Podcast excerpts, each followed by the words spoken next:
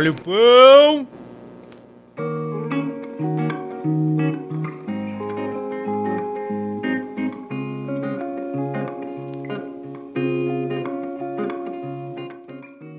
Existem pessoas nesse mundo que parecem transbordar de si, que não cabem em apenas uma existência, sabe? Pessoas assim vão sempre nos desafiar. Você acha que ela vai para um lado, ela vai para o outro. Você pensa que sabe o que vem em seguida, hum, ledo engano.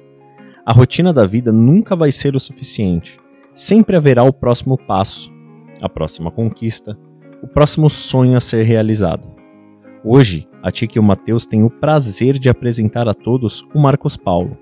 E eu poderia aqui falar tudo o que ele é, mas o que ele é é passageiro, pois ele é o que ele quiser, o que ele sentir que deve ser.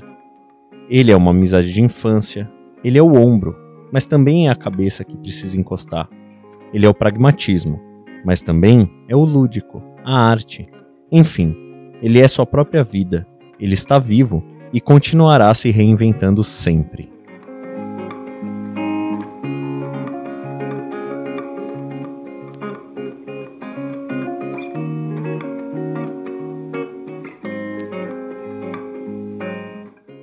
Dia, boa tarde, boa noite, caros ouvintes, amigos, parceiros que estão ouvindo aqui o nosso podcast Meu Marido é um Pão em mais uma cesta de pães, né, Matheus? É isso aí, Lucimar. Né, boa Mar- noite, boa tarde, bom dia!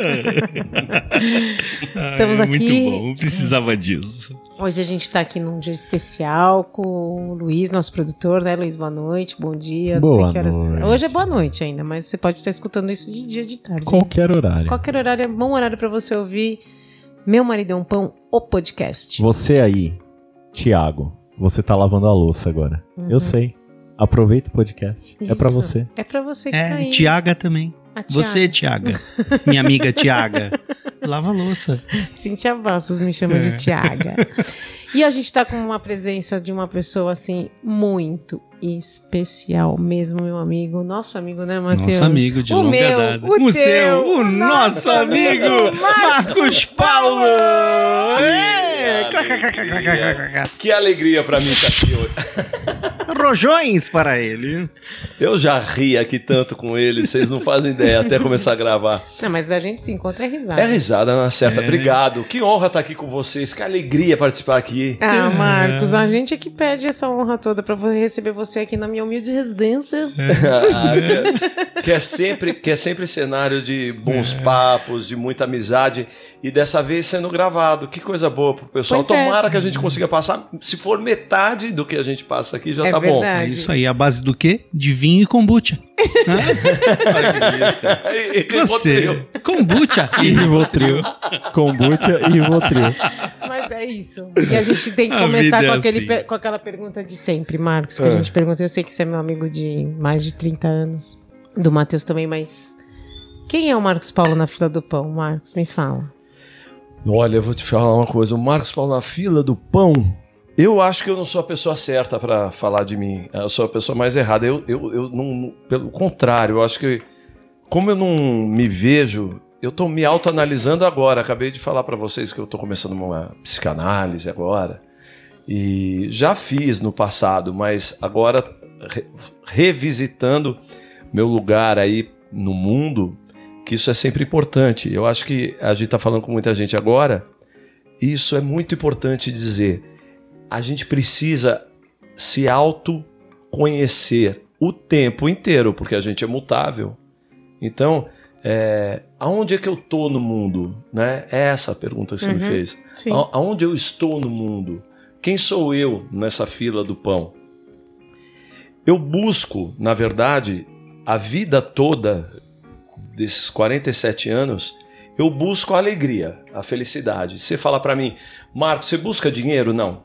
Você busca eh, vai viajar? Não, tesão. Eu busco que eu sou, eu sou do prazer, eu sou taurino, eu vim pra esse mundo pra sentir o prazer É que a da vida, vida. dá. Dizem os espiritualistas que a gente na passagem perde os sentidos. Então você não tem gosto, não tem o prazer da comida, não tem o tato, então não tem o prazer do sexo. Isso para mim é essencial. eu, eu vim, eu, eu costumo dizer, eu vim pro mundo pra isso, o resto eu aguento. Você sabe que você falou isso agora, me veio uma coisa na cabeça? Hum. Você assistiu Cidade dos Anjos? Não, não me lembro assim por nome. Será que Você eu assisti? falou agora na passagem, quando ele e o Nicolas Cage quer virar... Ah, Humano. Nicolas assisti. Cage. Sim. É porque ele quer sentir o... Ele começa... a- Porque ele fica apaixonado. É um filme Ter as sensações, triste, né? É, mas ele quer ter as Ter as sensações, do sensações. humano. Ver como a É. vida é foda. E aí ele É. pega uma coisa que me marcou muito, foi a primeira cena que ele pega uma pera e cheira. Sim. É lindo É esse filme. isso, é exatamente isso. Então, e o, o taurino veio pra Pra isso. para isso, para sentir o gosto, o prazer. É, é regido por Vênus, né? Que é, Que é o A deusa do, do, do o prazer, prazer do amor, da- da- dos, dos prazeres. né? Isso, dos E prazeres. do dinheiro, viu? É da grana, é. Uhum. É. Ah, tem que ter grana, né, para conseguir Sim, ter pra prazer ter nesse mundo. É, porque não vem com essa conversinha de que dinheiro não traz felicidade. Ah, que não, não, traz ele manda buscar. Manda, Manda. manda. Aos 47 anos eu já Black. conquistar tanta gente aí na rua. Demorou do- 20 dias, eu vou lá e pago, gente. Tem que ajudar as pessoas. É um trabalho honesto, é digno. Eu vou lá e pago. Não tem problema.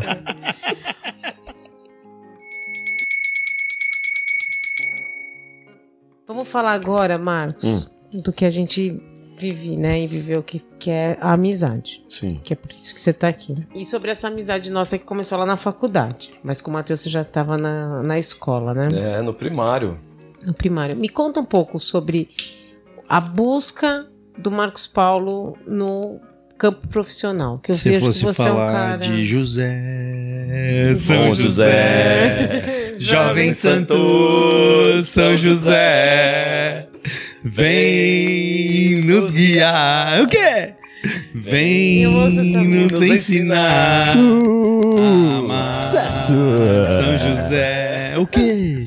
Tua pureza nos faz sentir o grande amor que o teu filho nos deixou e ensinou. Everybody! José, bom José, jovem santo São José. Tá, chega. Vem Agora acabou a parte da. É o BG. Essa música, gente, é da escola deles dois. Nossa, Matheus. Muitas memórias, muitas É, lembranças. Muita coisa boa na Você infância. tinha feito qual pergunta mesmo? É, Então, porque vocês cortam.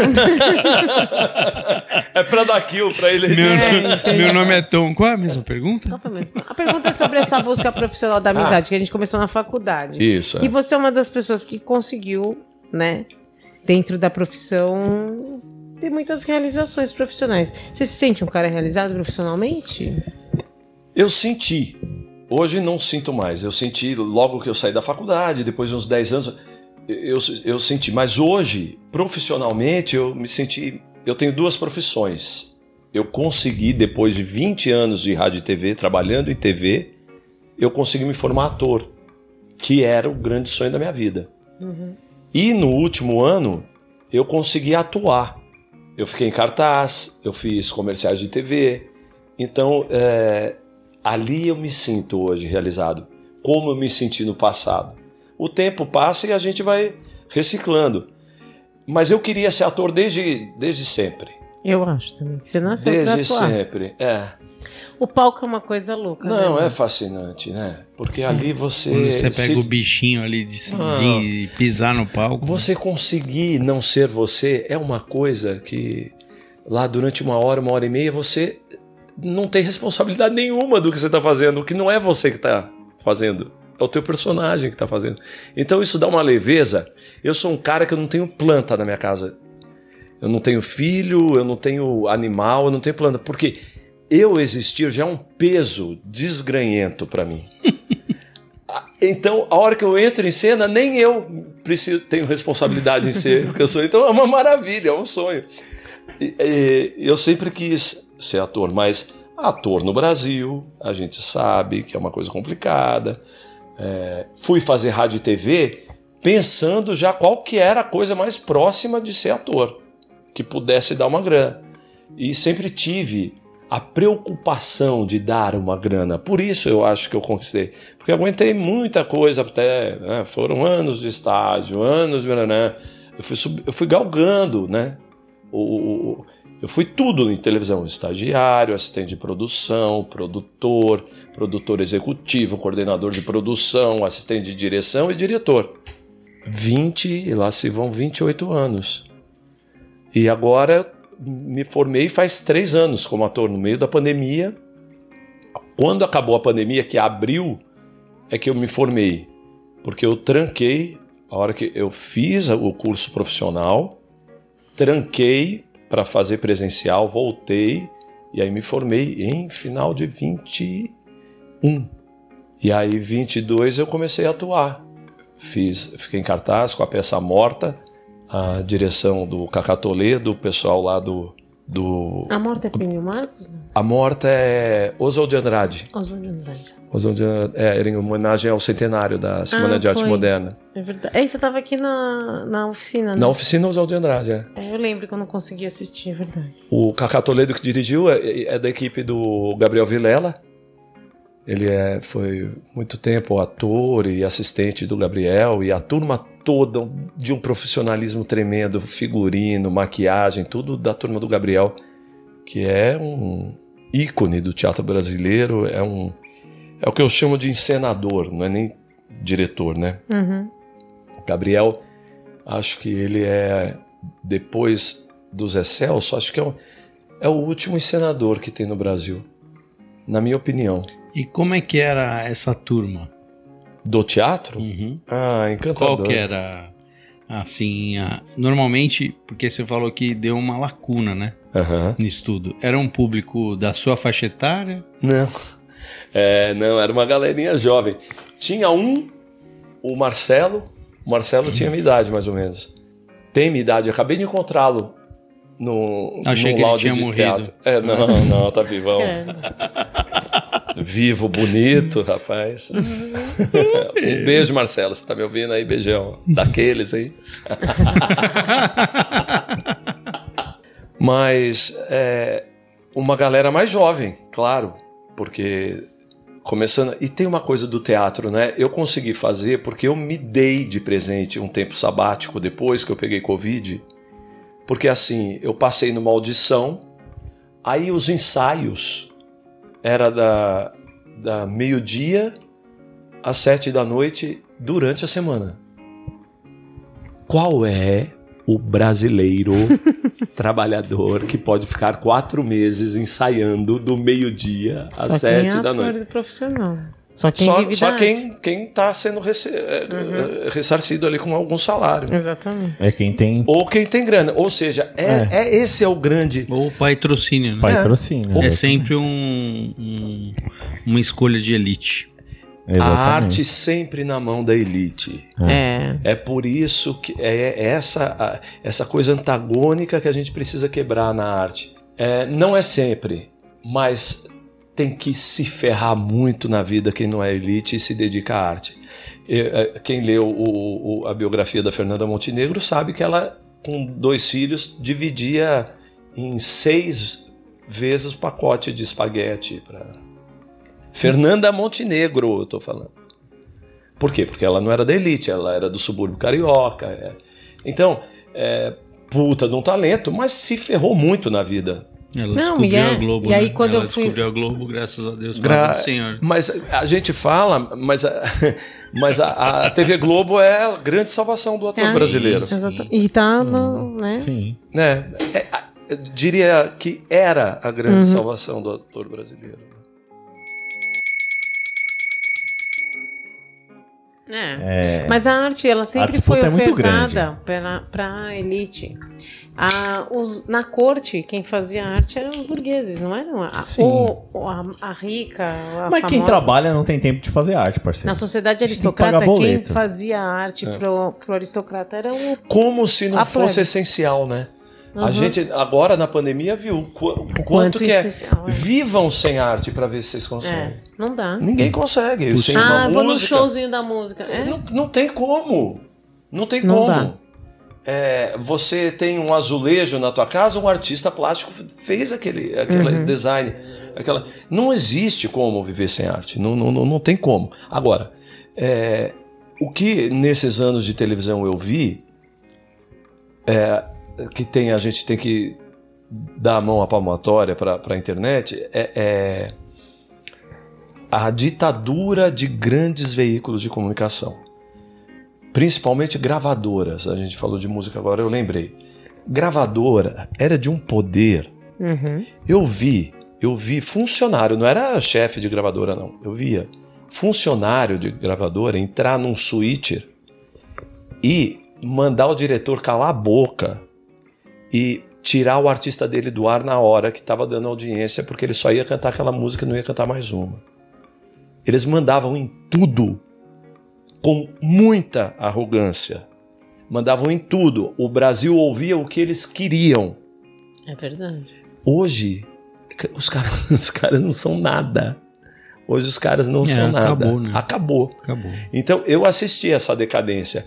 Não, é, é, não que esteja mil maravilha, que qualquer bom talento de música tenha sucesso, porque justamente a audiência, o que chama a atenção, a atenção de alguém quando pega um celular, não é talento. As pessoas não estão sentadas e prontas para admirarem um talento a hora que estão com o celular com uma telinha pequena, com um áudio meia boca. É, é, é, não adianta ter uma puta voz ali. É. Até porque o, o, o monopólio do produtor virou o monopólio do algoritmo, né? Sim, Então, sim. hoje sim. você tem você tem as grandes músicas sendo tocadas pelo Spotify, pelo Deezer. É, alô, Spotify, se quiser exclusividade, chama nós. Chama. Não tem é problema. Isso aí. Tamo a gente aqui. adora Mas- vocês. é, exatamente. Mas é isso, entendeu? É o que o Spotify, é o que o Spotify me fala pra escutar. É. É, a democratização do sucesso, na verdade, o que eu entendo é que assim, perdeu o filtro. Uhum. né? Então, é como o Marcos Paulo falou, não tem muito o que o cara determinar o que é bom, o que não é. Uhum. Ele vai ter uma avalanche de, de ofertas. É. Ali vai aparecer um monte de gente. É. E aí ele começa a a entender como é que é o processo. Pô, É. isso aqui é funk, isso aqui não é. Aí vai muito, como o, o Luiz falou agora, do algoritmo. O algoritmo, se você deixar muito tempo na tela ali, ele já vai entender que você gostou daquilo. É. Aí ferrou, ele vai sempre te mandar aquela informação. Uhum. Vai mandar aquela informação. Então você acaba ficando refém daquilo. E querendo você gostar daquilo ou não, você vai receber sempre aquele filtro de informações ali. Né? Mas essa democratização do, do sucesso, eu acho que abriu porta para muito talento legal. Uhum. Sim. Muita gente Sem legal. dúvida. assim, Sem dúvida. né? Isso no campo artístico e quebrando muitas barreiras, não só de gravadeiro, como as próprias potências de TV. Aham. né, Aham. que entrou aí Sim. nos streams que a Tica falou e vai acabando cada vez mais. Você vê aí, a Globo tá tá tendo que correr atrás toda Sim. hora do preju, Sim. né? Tá fazendo enlatado a, a rodo, que era uma coisa que não tinha, Uhum. E vive só de novela. E acabou. E bota já de picô no horário nobre É. pra ver se traz uma galera, É né? isso aí. É, mas não. A- a- a- não é o que era, né? Não. Hum. Agora. Não, é Kiara o nome ah, do é personagem. Kiara, é verdade. Nossa, eu consegui fazer uma piada muito boa. É.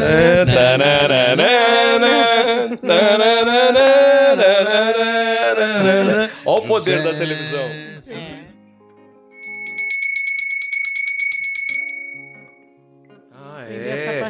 É, a, a, a Tica também é uma grande, ela tá aqui falando de mim, mas ela é- é uma grande dançarina É. e tem uma presença Fui. de palco ferrada. Obrigada, Respeitei o Marcos. ouvinte, eu não falei fodida, falei ferrada. Eu adoro. O palco é uma coisa que dá uma mosquitada na gente, não é? Dá, dá. Depois que você sobe num é. tablado é difícil. Você sabe que eu me encho o saco de dele, mim. né? E aí a hora que eu tô no palco não sou eu, é tão também. bom, é um Você alívio. sabe que eu gosto do teatro em si, assim. Eu não ligo de trabalhar em. Até quando eu trabalho com produção, eu não ligo de ficar lá dias. Dentro do Dentro teatro. do teatro você- nem é. tem janela. É, eu vou É, falar é que bom. quando a Não luz é- central bate na tua cara, Não é? É, Que do caralho. é, É só pra quem subiu no palco vai poder saber. É, o- a a, minha- coxia, a vibração da Da coxia. coxia. Mas tem que ter respeito, hein, com o palco. muito. Senão ele te engole e você passa os piores momentos da tua vida ali. Exatamente. Agora, respeitando desde a coxia, desde a hora. É, é, é uma. É uma bomba de alegria. Uhum. É pletoras de alegria, como diria o Caetano. É. É, é, um, é uma.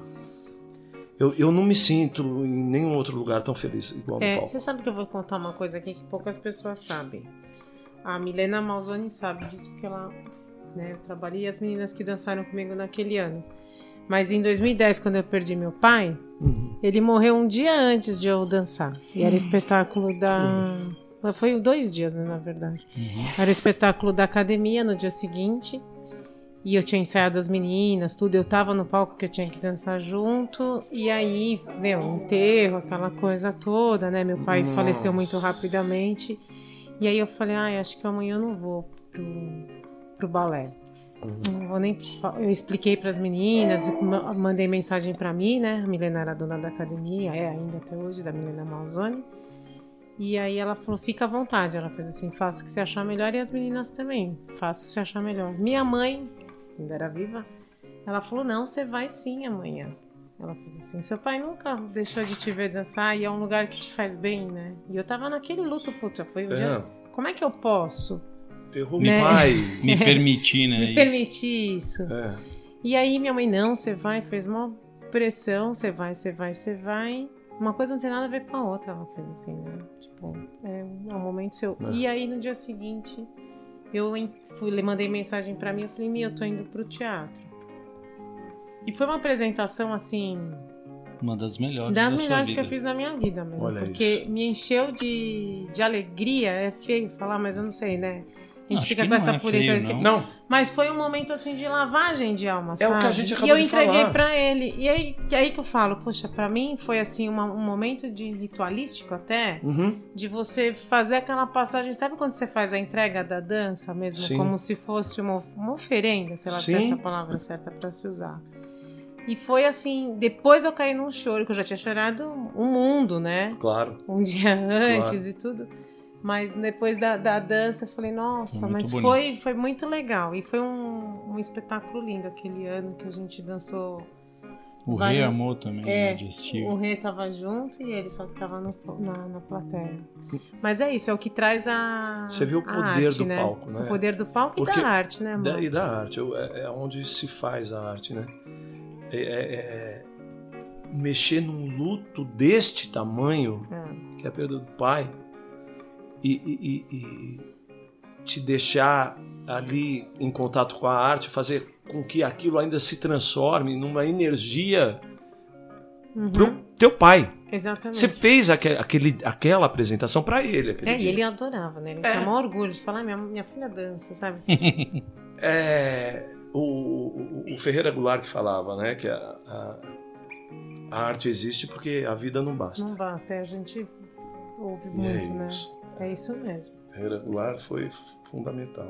Isso é bom a gente repetir essas frases boas. Dessas Não, é, a- já deve ser o quarto ou quinto episódio que, Que a a gente gente- fala isso. Essa frase. Essa frase do eu Ferreira acho que essa é a frase do podcast, Que né? legal! Que bom vocês repercutirem É essa frase. É, essa, porque a É. vida não basta. E É. a arte é isso mesmo. E, E a é- gente a gosta gente de sempre arte, traz- né? Gosta, a gente gosta, porque a vida é um porre. Essa semana eu levei um pito de uma amiga que eu falei assim: ah, como é que você tá? Eu falei, ah, tô aqui na correria de dia, né? Dia, o dia é um saco, eu gosto da noite. A gente tá aqui agora batendo esse papo Uhum. porque é noite. Eu É, não podia estar aqui também. três da tarde, gente. Nem eu. Eu não podia. Olha que delícia. A gente tá aqui há duas horas e meia batendo papo antes de começar a gravar. Começamos a gravar porque é noite, senão não dá. É, mas é, a gente funciona bem Então- à noite também. Aí outra frase grande que deve ser repetida, que era do Cazuza, que é a noite é o recreio do dia. É. Isso mesmo. E a noite é o recreio do dia. Então eu sempre fui notívago, sou até hoje. É, mesmo tendo que acordar cedo, eu não durmo antes da uma, duas da manhã, não consigo. Não, não- eu não tenho energia para deitar na cama 10 da noite, por exemplo. Não tenho. Tem um monte de coisa para fazer. Eu moro sozinho e eu fico arrumando coisa para fazer. Mesmo que eu chegue em casa às seis da tarde. Antes das duas eu não tô dormindo. Você tiver quem fazer, vem aqui. Tem para limpar a casa. Ah, eu venho aqui, eu venho aqui. Isso. É. Isso. Fazer um pãozinho, ajudar uma atriz. Demorou. Na madrugada. A hora que você? Não, eu quiser. não tenho esse talento. Não, sei Não, Mas você pode. Não, é, você fraciona. Você pode fracionar. É. Ah, é? Eu aprendi a fracionar. O que, que é fracionar? Fracionar é você pegar aquela massa gigante que o Matheus joga em cima da mesa. Ah. Aí ele fala, eu quero porções de 40 gramas. Aí você vai com a espátula, corta, bota na, na balança. Deu 37, pera que eu preciso Mais de um 3 pouquinho. gramas. Aí você... Ou então deu 43. Aí você... O Luiz, Tira um pouquinho. o Luiz é o nosso melhor É o mão de Eu- balança. Isso é. uma coisa que se treina, né? É, o Caio Depois de um tempo você começa a pegar as porções já no peso. Perfeito, né? depois de É. um tempo você já tá pá. E o Caio? Nunca veio. O Não. Caio ainda não. Caio pipocou. Pipocou. Ah, coitado, nunca nem. Cara, o Caio, o Caio tem um relatório de doutorado pra entregar, cara. É, não e a dá. gente tá aqui dá. ele pra ficar de ouvinte. Ele tá, aqui, é, ele tá aqui de ouvinte. Posso- Quando sair, eu já vou ter passado até pelo exame. Ah, Eu, Tá posso, vendo? eu posso fazer uma indiscrição aqui. pode. Eu, quando eu cheguei hoje, você não estava ainda que você estava trabalhando. É, ainda era dia. Eles estavam os dois e tinha mais um cara ali na, na- na banca da, da- da padaria. Falei, olha, tá ficando bem frequentado esse. Tinham três lá. Eu já cheguei, boa tarde e tal. Aí você, o Luiz, já falou assim: Ih, eu tô atrasado, né? É, foi, foi. Aí eu já entendi que ele fazia parte da nossa gravação. aqui. Aí, viu? E o Caio veio de step. De... Não, e o, Caio, e o Caio foi simpaticíssimo, me ajudou hoje, É. Foi, contribuiu, deu uma mão. me deu uma mão.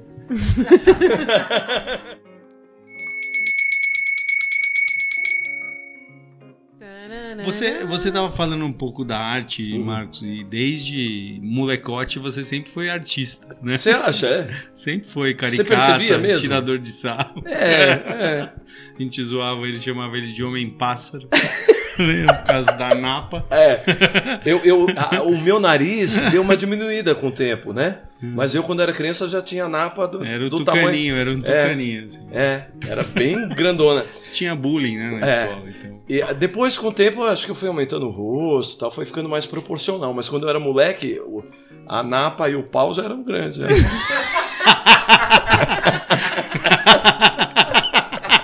O corpo só foi crescendo em volta, É, né? só- Ai, gente. O olha, importante estava tudo certo já. Só sou eu de Não, essa que eu. Desculpa, tio. Não, tudo bem. Imagina. Como se eu não ouvisse pau o dia inteiro aqui.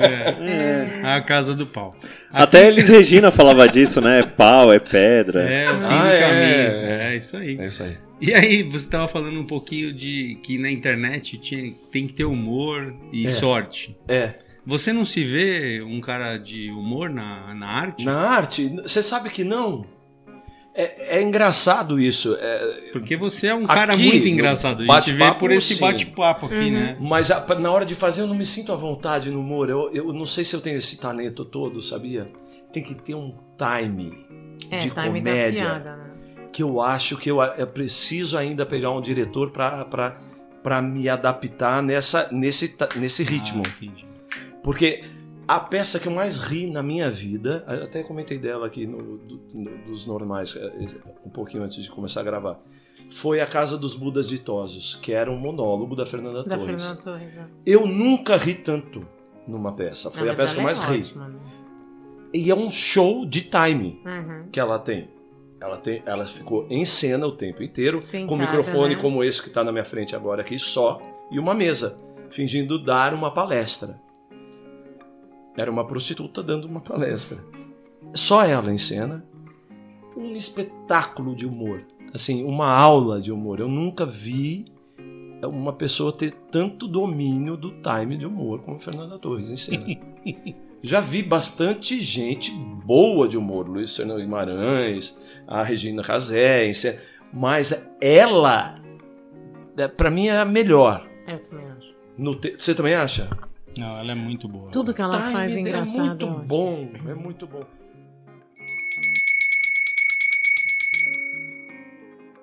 É. Eu lembro que a primeira peça de humor que eu fui ver no teatro foi Prega na Testa. É um monólogo dos Parlapatões. E, e a peça acaba de uma forma tão dramática, tão dramática, que eu não, eu não esperava, eu tinha 14 anos. Eu assisti a peça dois anos depois, no Espaço Parlapatões.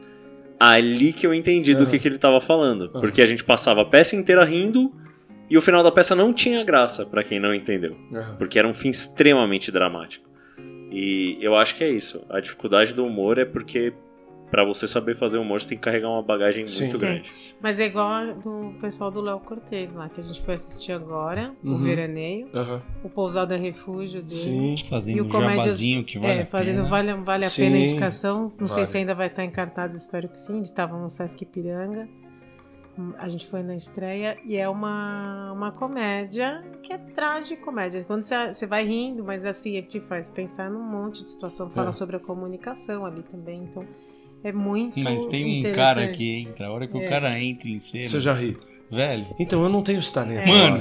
o Ah. cara entrou, Já, a já peça dá você risada. só olha pro cara, você É. só Que tem... coisa. Porque cê- o cara já faz um, um, um dos caras lá começa a falar e a mulher que apresenta tudo, a mãe lá, É, a matriarca, Quando ela começa a peraí, falar- Vamos dar nome aos bois. A matriarca da peça é, a Clarice Abujamra. só. Ah, só ela. Só, Só. ela. Então, Ela aí começa a o- falar, o ela dá a deixa do é cara. Que escreve a peça, ele é maravilhoso. É. Eu sou fã de- dele É, mesmo. eu também sou fã dele. Ele é muito legal. A, tra- a narrativa dele Ele é é foda. muito legal. E eles só citam É. o cidadão, quando o cidadão entra em cena, você fica até o É Fernando, o nove anos. Eu esqueci o sobrenome dele. Com nove perdoa. anos ele foi assistir, ele ficava assim, quem é esse cara? Que horas ele vai entrar? Ansioso, já pra conhecer o personagem, O personagem é o Maurício, que no Pousada Refúgio ele também tá. Também, nele. o magrinho, né? É, que ele faz o Que é Embrulha pra ótimo, ele é Viagem ótimo. também. Que é, da, é sketches da internet. Isso, tem- é, O é, Embrulha é, é, é. muito legal. Ele tem uma voz Tem. característica, né? Muito. É muito boa a voz dele. Então, e fora o elenco, que é a Glaucia, eu esqueci outro nome das meninas, me perdoem também, mas assim, o elenco é muito bom. A peça, uma história maravilhosa, assim, a narrativa que ele constrói, igual o Pousada Refúgio, que a gente dá risada Sim. e depois fala, meu, que tragédia isso É, é, tudo. é, é. É bem por aí. O Jô Soares, agora eh, fazendo outra citação importante de gente Uhum. bacana, E diz... Também, né? E o cara no Tívago. É, ele era notívago. É, dizia que todo humorista é ator, mas nem todo ator é É humorista. humorista, é verdade. É isso mesmo. Então, o Chico Anísio era um puta ator. Né? Você pega aquele filme Tieta, ele faz o- a mãe, o pai da Tieta. Ele, é- ele dá um espetáculo de, de interpretação ali naquele filme É verdade. do Cacá Diegues, né? Foi o Cacá que dirigiu. Ele fazia qualquer tipo de personagem. É. um monstro. Sim. Que você comentou, naquele filme é, Casa de Areia, se não me engano. Nossa, sim. Que é um filme super dramático. tem ótimo. nada a ver com os personagens de humor Sim, dela, famosos que a sim. gente conhece. E é um espetáculo. Terra Estrangeira, ela também dá um Terra show. Ah, Estrangeira, dá um show. Até aquela série que ela fez na pandemia junto com a mãe. Ah, É, ela fez um sim, episódio, ela é Fernanda Montenegro, bacana. maravilhoso. Aquilo ali foi um absurdo. Que, aliás, ela foi casada com o Gerald Thomas, né? A gente É, já tinha falado do, dele. dele. É verdade. É. Ai, deixa eu. Nada a ver com a história. Quando Fernando Torres morreu, Uhum. Pai dela. pai dela, né?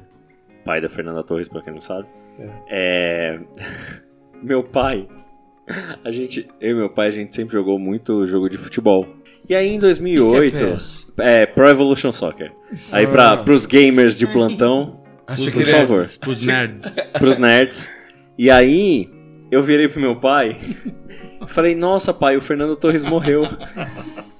E aí ele: "Nossa, tão jovem". Aí eu falei: "Jovem? Porra, o cara foi pai da Fernanda Torres". Ele: "Ele tem uma filha chamada Fernanda Torres". Eu falei: "Pai, de quem você acha que eu tô falando dele?" Do centroavante da Espanha. Mas eu, não, pai, é óbvio que é o Fernando Torres, o, O ator. o ator. Ele, ah, faz sentido. Mas pra você ver, quando você tá focado ali no futebol, É. que você tá jogando no videogame, desculpa que vocês falaram Fernando- da Fernanda Torres, eu lembrei na- disso. É.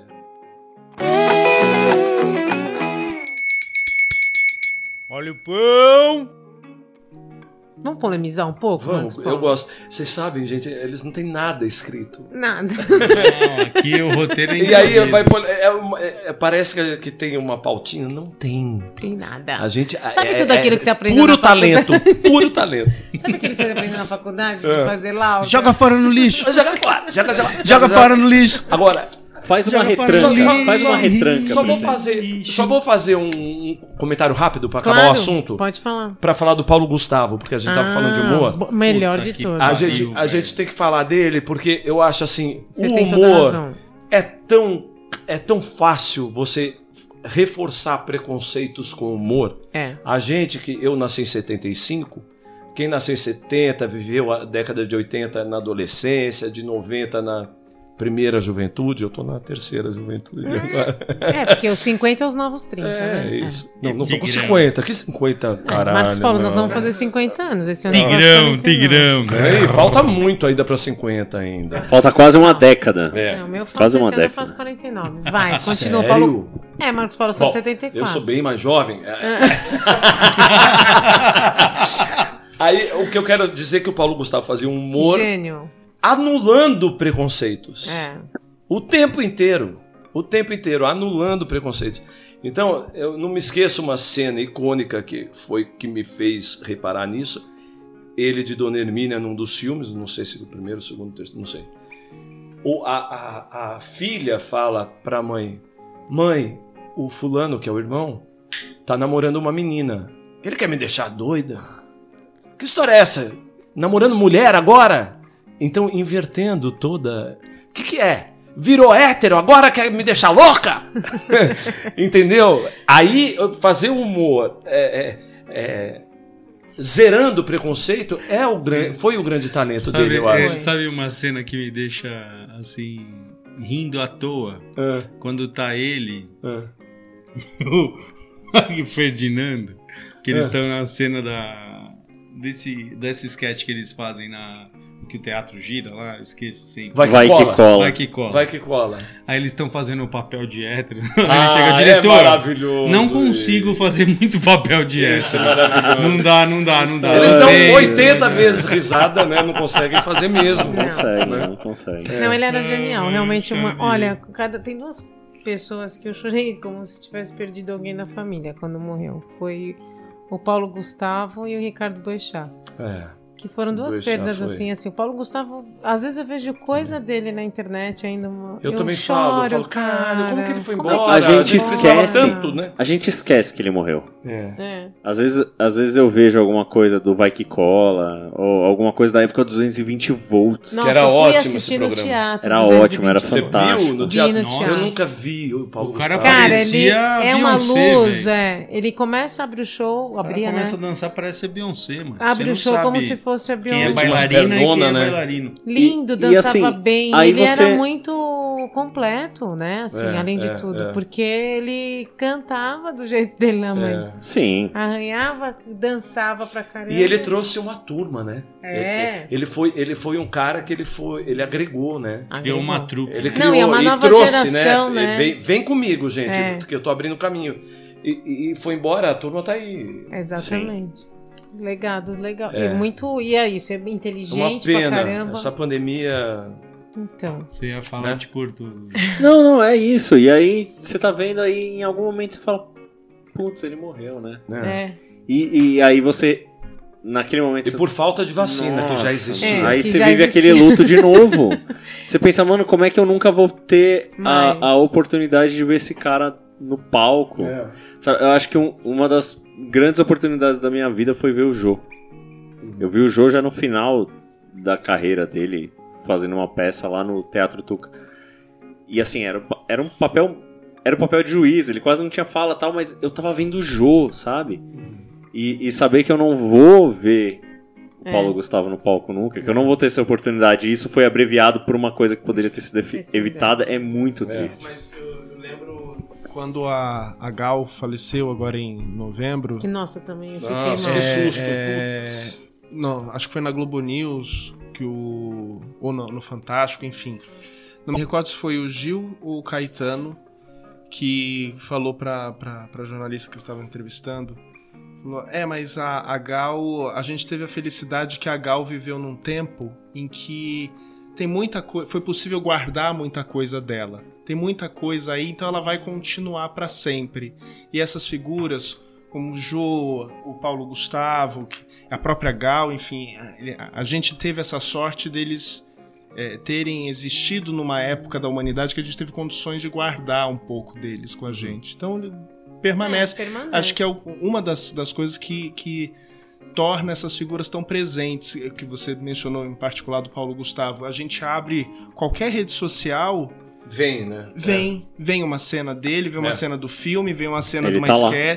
e a mesma coisa, bom, Porque a foi Gal... um cara que produziu muito conteúdo, né? É. É, Mas mesmo a, a Gal Ele não tem uma vez né? que eu abra uma rede social que não apareça ela pra mim. É. Então ela tá sempre presente.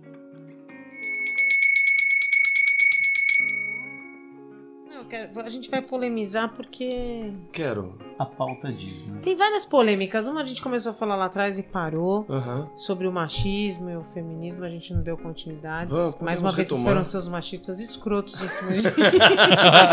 Não, não, peraí, deixa Não eu é explicar. Isso se chama Me Interrupting. Momento ironia. Não, Marcos, mas assim, você acha que a TV, o rádio, os meios de comunicação, a gente já falou de teste de sofá, escambau, né? né, né? Hum.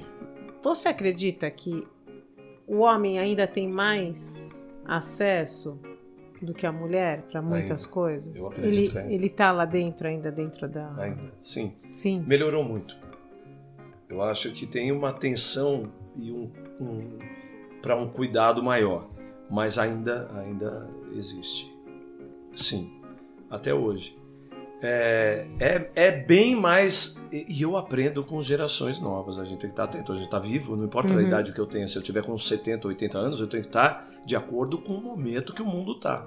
E apesar de a gente assistir retrocessos grandes, eles só existem para combater a evolução. Né? É, é uma pena que a gente vê que está quase meio a meio o negócio. Mas é, foi tamanha evolução. Eu, por exemplo, eu não imaginava, eu, eu que me assumi gay em noven... 2000 e pouco, 2001, 2002, acho. Eu não, eu não imaginava viver o que eu vivo hoje. Eu achei que eu não fosse ter chance de estar vivo para ver um beijo gay numa novela das oito, Uhum. para ver um casal homoafetivo se beijando em lugares que não são redutos gays, que é qualquer restaurante, qualquer. Porque quem viveu a década de 90 na Sim. rua sabe que tinha um restaurante que você pode- podia beijar o seu namorado. É. Eu poderia ficar tranquilo naquele restaurante, ali da- da- daque- dos jardins, naquela rua. Era um, dois, três, quatro que eu podia ir. E eu não imaginava. É, você tinha que caçar um filme numa, que tinha uma temática gay ali no espaço Unibanco, na época que hoje é Itaú, para ver uma mostra de cinema internacional, para conseguir uma identidade de, de homoafetiva no, no cinema. E hoje você vê em qualquer lugar. A gente acabou de citar o Paulo Gustavo fazia isso na TV, invertendo É, os valores. totalmente. Então, é de uma evolução muito grande. E eu acho que todo esse retrocesso mundial veio justa- justamente para tentar combater essa evolução rápida. Infelizmente, eu percebo uma coisa meio é, é, dividida, porque esse retrocesso tinha que dar 2, 3, 4% de votos e não o que tem É. dado por aí. Mas é- Tanto aqui quanto nos Estados Unidos. Exatamente. Não Não, é só pode. no Brasil, né? Não pode, é inaceitável nesse momento a gente ter esse tipo de, de comportamento social. As pessoas têm que ter um mínimo de senso crítico e um mínimo de. É, é, é humanidade que a gente está falando, a gente não está falando de política. Uhum. A gente está falando de, de, de, de aceitação humana. Uhum. É. Você. Não, eu quis dizer pelo. Só um minutinho, Matheus. eu Não, tudo cortar. bem. É mansplaining, como é que chama agora? A mulher que corta o ar. Family Plans. Não, Bom senso. Boa. Eu quis falar disso, pela, puxando pela mulher, pra gente trazer, ah, dar luz a um monte de outros faltas de representatividade, ou que a gente vê Uhum. que ainda sofre preconceito, as, as minorias que tiveram voz foram caladas.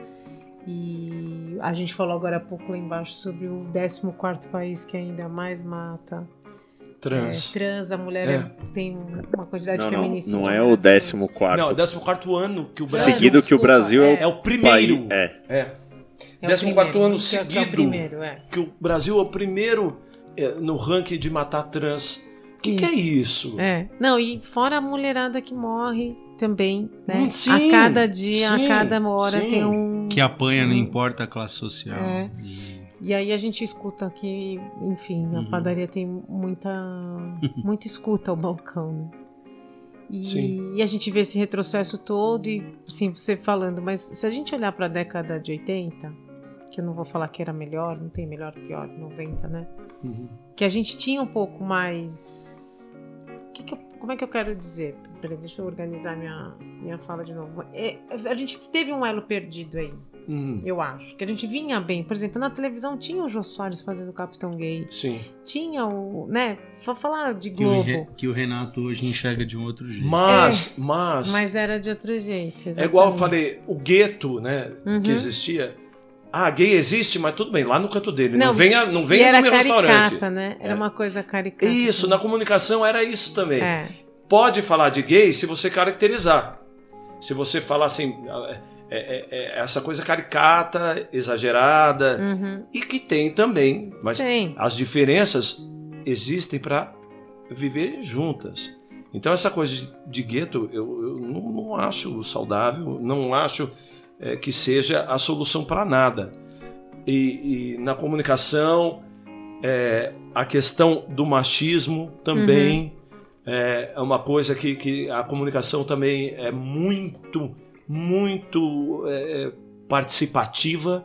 Você pega é, programas, é, te- existe esse canal Viva que reprisa, Sim. no final eles sempre colocam é, obra adap- é, não adaptada, é, respeitando os padrões da época. Sim. Porque na época reforçava-se machismo o tempo inteiro. Era, era impossível você assi é, assistir a, a- a novelas, a sé- séries antigas, é, reforçando machismo o tempo inteiro. Você vê, fica impossível você, como espectador, falar: não é possível que isso acontecia. Uhum. Né? É, o racismo O racismo, exatamente. era uma coisa terrível que a gente melhorou muito. A gente tem que valorizar e mostrar que melhorou.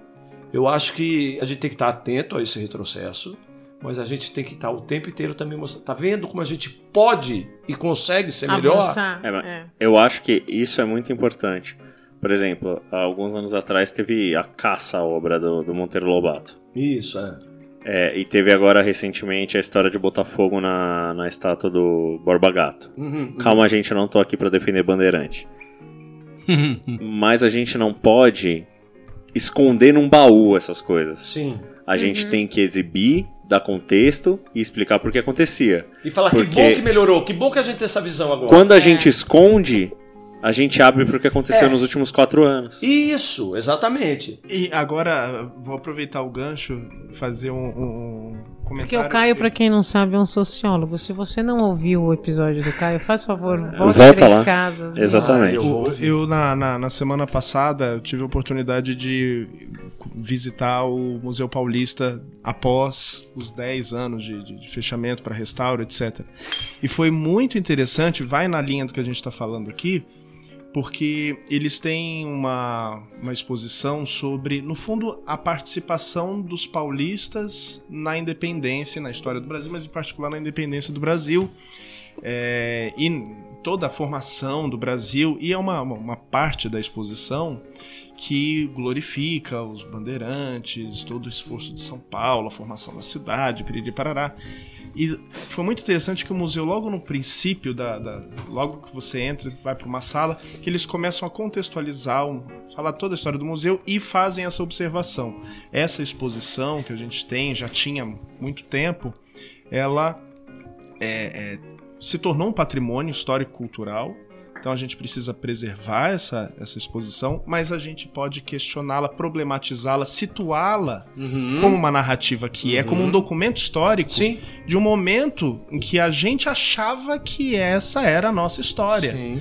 Que, no- no- na verdade, é uma exposição que fala mais do momento em que ela foi criada do que do período histórico ao qual ela se refere. Sim. E aí todo o trabalho do museu passou a ser, pelo menos por enquanto, não sei se isso vai. se- se- imagino que seja exposição permanente essa.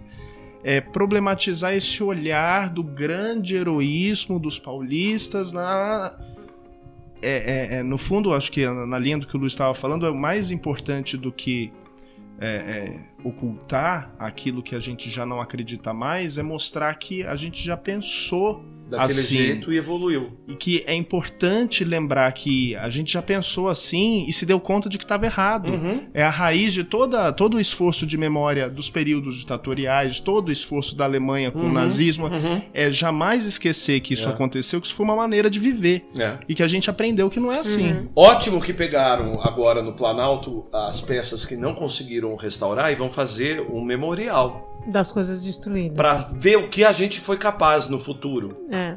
Falar, olha, olha, olha que situação que o país estava.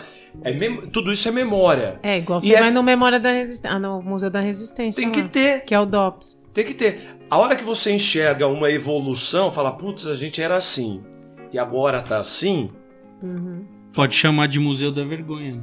pode. É, Né? Pode. Fica a dica. é. Então, boa, boa. né?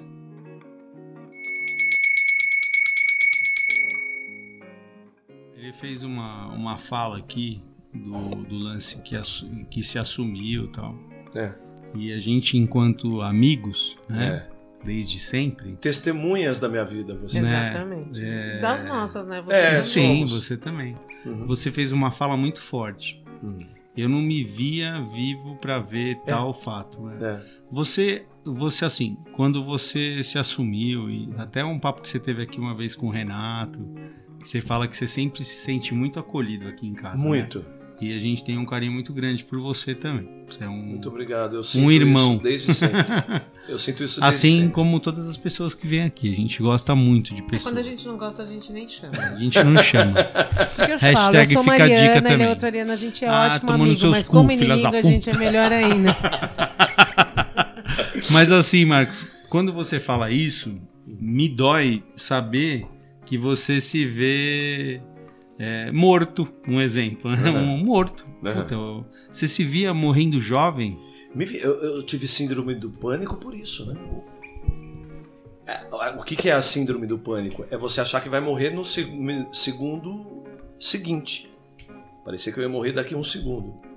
Uma vez vindo pra cá, vocês se lembram disso? Lembro. Eu larguei o carro ali na. Embaixo da linha do metrô, ali na Cruzeiro do Sul. E saí correndo pela avenida. Aí eu falei, vou morrer, vou ter que parar numa farmácia. Cheguei no farmacêutico, tô morrendo. Eu lembro que ele pôs um eucalipto aqui para eu. Era. eu- eu- o que, que era isso? Eu tava. é, abafando a minha sexualidade com os hormônios a mil. Eu tinha 21, 22 anos e não me aceitando. Então, é, para que aquilo fosse entendido, eu tive que chegar num hospital, no pronto-socorro, às três da manhã, achando que eu tô morrendo. E aí, um plantonista que salvou a minha vida na época, anos 90, que não se falava nisso, falou: assim, você tá com síndrome do pânico e tem que fazer uma consulta com um psiquiatra e terapia imediatamente. Mas se você quiser, a gente faz a tomografia, não vai dar nada. Eu fiz a tomografia, não deu nada. Que eu achei que eu fosse morrer, alguma coisa no cérebro, sei lá o que era que eu tava me achando lá. E eu fui é, fazer, me tratar, é, fiz terapia, tomei os remédios com o psiquiatra, pouco tempo, mas a terapia que me salvou até o dia que eu percebi e tudo bem, sou gay, tudo bem, e eu vou pegar um homem pela primeira vez, aos 23 anos. Eu saí da sessão, eu fazia a sessão ali na Pamplona, e peguei um rapaz no Trianon. Daqueles que na época faziam ponto, trabalhavam como garotos de programa ali, e que me fez um bem danado. Foi um rapaz desses, na profissão dele, que me curou. Eu tive alta na sessão seguinte da terapia, quando eu contei isso. O terapeuta ainda, ainda me deu a chave do consultório e falou assim: leve no porta-luva do teu carro. O dia que você precisar, é só chegar aqui. Nunca mais eu tive síndrome do pânico. Eu não tive crise nenhuma. Nunca mais. E pau eu tenho que ter toda semana.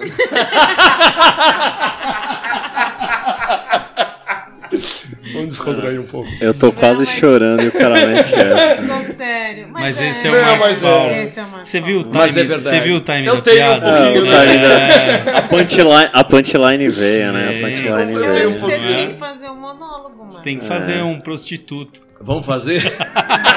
me dirijam, me dirijam. As aventuras Ah, de um outra ex-hétero.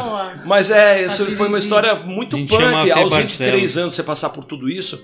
Eu não tinha contato com gays da família, não tinha. Não tinha referência. Não tinha referência, minha família não tinha, então assumir isso pra família foi difícil, porque assim, eles imaginavam que eu ia sair de sainha cor-de-rosa no dia seguinte, e não teria problema nenhum sair de sainha cor-de-rosa, se eu gostasse, né, se eu me sentisse feliz daquele jeito, não teria.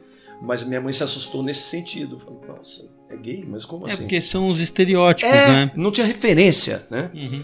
E a gente tá falando E a de- mídia falava da É isso, peste quem é gay. gay é- é- ah, fora Você isso. estava condenado à morte, porque você tinha uma doença Fora que só dá. O fato de você ser gay te condenava à morte por uma doença. Fora isso. É. Né? O HIV bombando. É. E, e mesmo a- as referências culturais que a gente tinha eram essas caricaturas que a gente estava falando, que te- tiveram essa importância de começar a trazer essas figuras de, de- do submundo que É. ninguém falava, mas trouxeram dentro desses estereótipos, É. que aí quando falava ah, gay, enfim, são esses estere- é, essas são as referências que aparecem. É. Não, E eu, eu nunca fui. na nessa época. É, a Tica tinha. epidemia, né? E, e eu tinha neuras também com isso, lembra, né, Tica? Uhum. Tenho até hoje. Hoje mais tranquilo, que eu tomo PrEP, tô mais tranquilo, que a, a evolução científica é, foi de um grande ganho pra gente. E, e, assim, esse tratamento que eu faço da PrEP, que é gratuito em São, em São Paulo e no país, No pelo país. SUS. É, pelo SUS. que chegou a faltar um pouquinho no final desse último gov- desgoverno que a gente teve, mas que mudou muito a, a postura, né? Eu tenho uma tranquilidade hoje, eu vivo muito mais tranquilo do que como nunca vivi por causa desse tratamento que eu faço, que é um tratamento de prevenção ao HIV. Mas o SUS ele pratica da, Ah, da sim, prevenção, são a, manda- todas, a mandala da prevenção, né? Então É, são várias é. coisas que você pode acessar. Sim.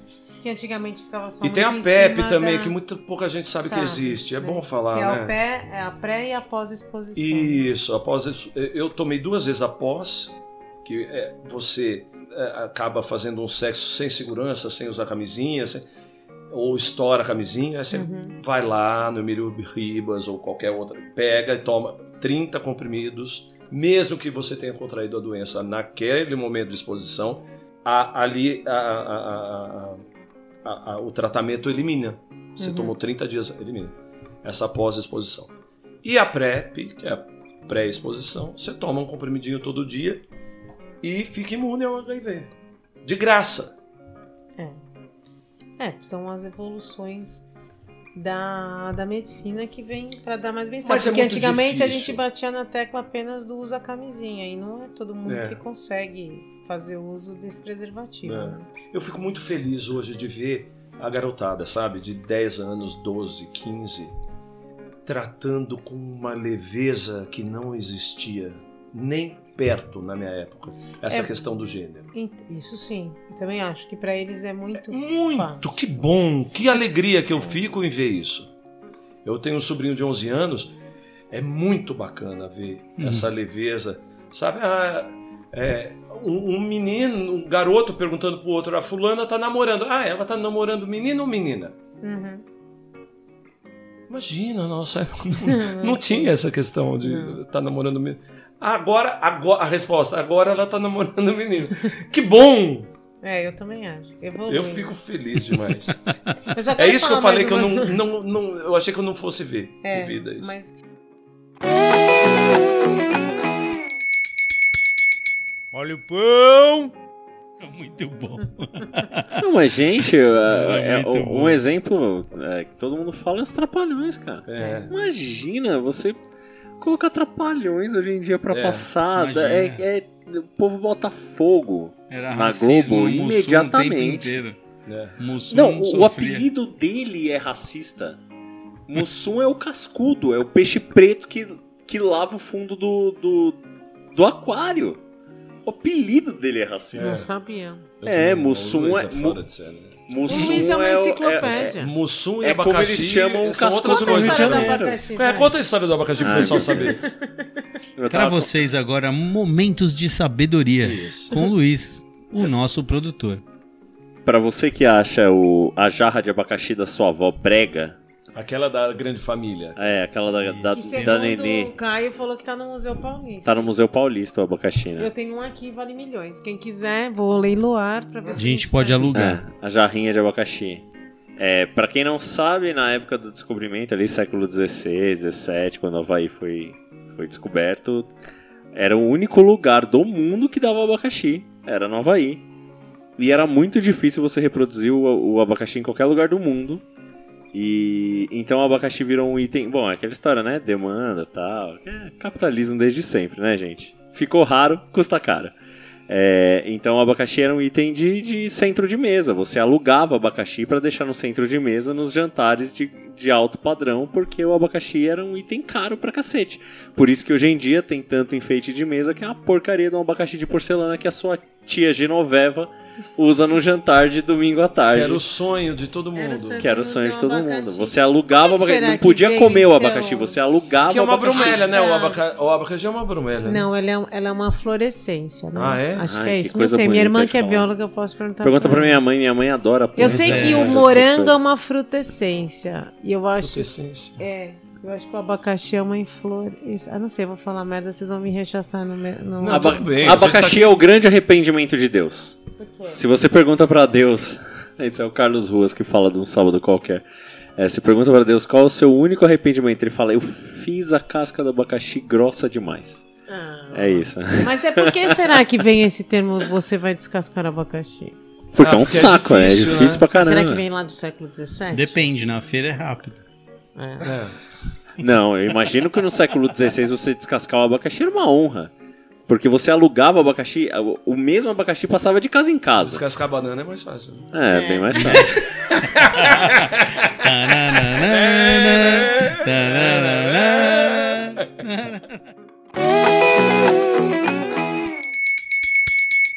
Olha o pão! Marcos, a gente sempre termina nosso episódio com arte. Tá. E eu sei que você é um multitalentos, né? e aí a, a gente vai terminar o episódio.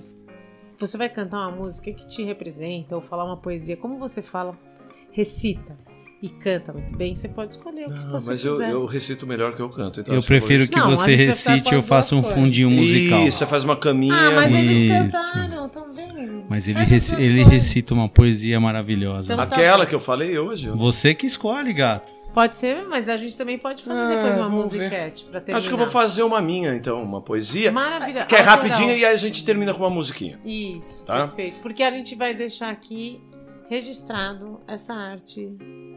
Eu Tá fiz com bom. 17 anos essa, essa poesia. Olha que maravilha. Chama Capitalismo. Vamos lá. Uau. Nossa, interessante, né? Vamos lá então. Na evolução da escravidão, nada evoluiu. Pouco mudou. No lugar do tronco, o morro. Ao invés do chicote, a gravata. Como se pode ver, não se evoluiu nada. Senzala, a favela, o negro tá lá dentro dela. A marmita fria na lata é mais deprimente que a invenção da feijoada. Ah, quem me dera um dia poder tudo mudar. Colocar o zumbi no meu colo, a ninar e o operário no shopping a gastar, a comprar, a gastar. Mas o operário há muito não sabe o que é um salário. O zumbi nunca ficou tanto tempo sem dormir. Se isso for evoluir, por favor, me deixem parar por aqui.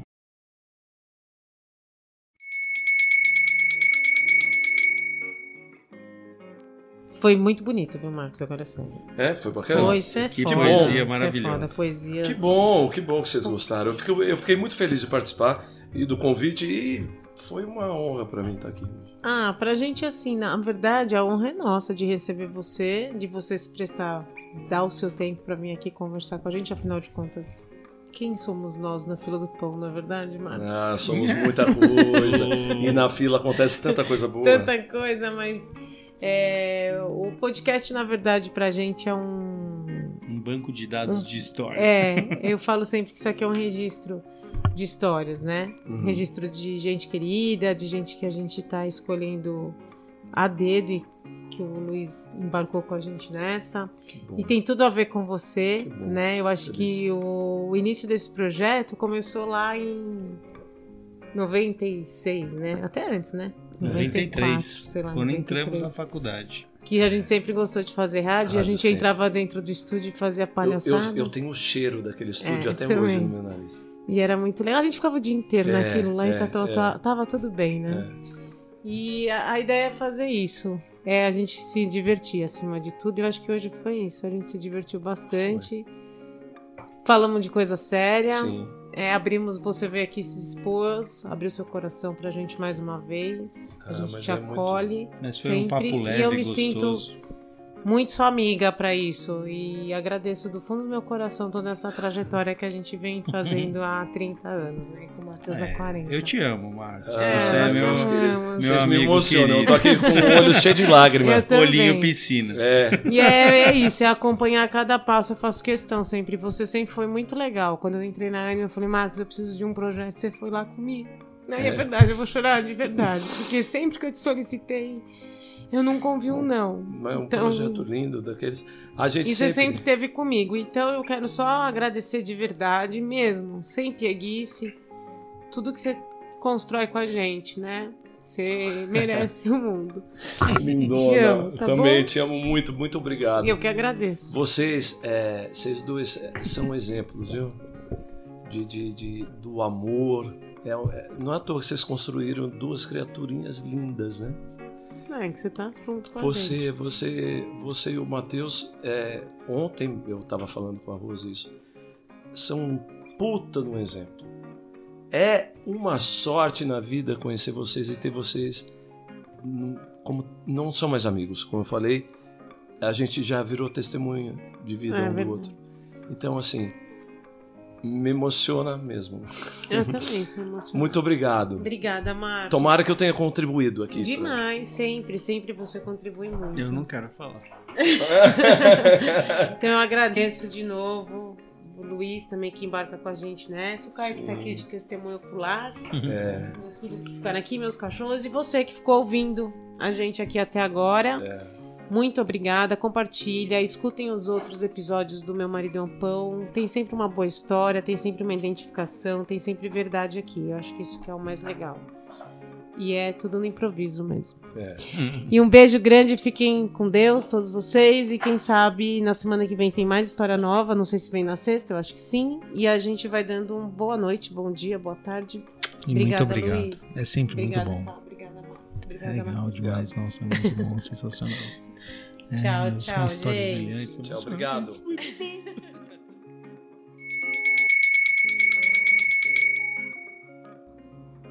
Quer bater um papo aqui com a gente e contar sua história? Então vem ser cliente do Meu Marido é um Pão e conhecer as delícias do nosso balcão. Quem sabe assim, você não sobe aqui para nossa cozinha, janta com a gente e conta a sua história também.